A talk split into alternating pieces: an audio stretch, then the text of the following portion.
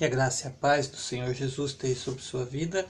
Leitura no livro de Salmos 88. Ó Senhor, Deus da minha salvação, dia e noite clamo a ti. Que a minha oração chegue à tua presença, inclina os ouvidos ao meu clamor. Porque a minha alma está cheia de angústia e a minha vida se aproxima da morte. Já sou contado entre os que descem a cova Estou como um homem sem forças, atirado entre os mortos, como os feridos de morte que jazem na sepultura, afastados do teu cuidado e dos quais já não te lembras. Tu me lançaste na cova mais profunda, em lugares escuros, nas profundezas. Tua ira pesa sobre mim. Tu me arrasastes com todas as tuas ondas.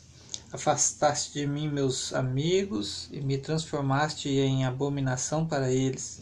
Estou preso e não posso sair. Meus olhos desfalecem como causa de aflição. Clamo a ti todo dia, Senhor, levanto minhas mãos a ti.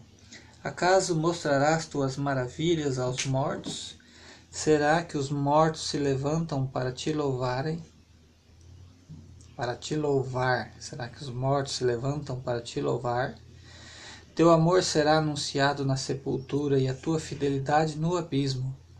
Tuas maravilhas serão conhecidas nas trevas e a tua justiça na terra do esquecimento.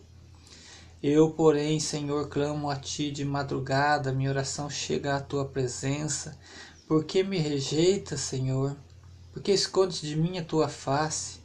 Desde jovem estou em aflição e à beira da morte, sob os teus terrores fiquei desorientado.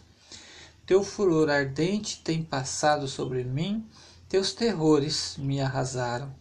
Todos os dias me rodeiam, me, todos os dias me rodeiam com a, como águas, cercam-me completamente.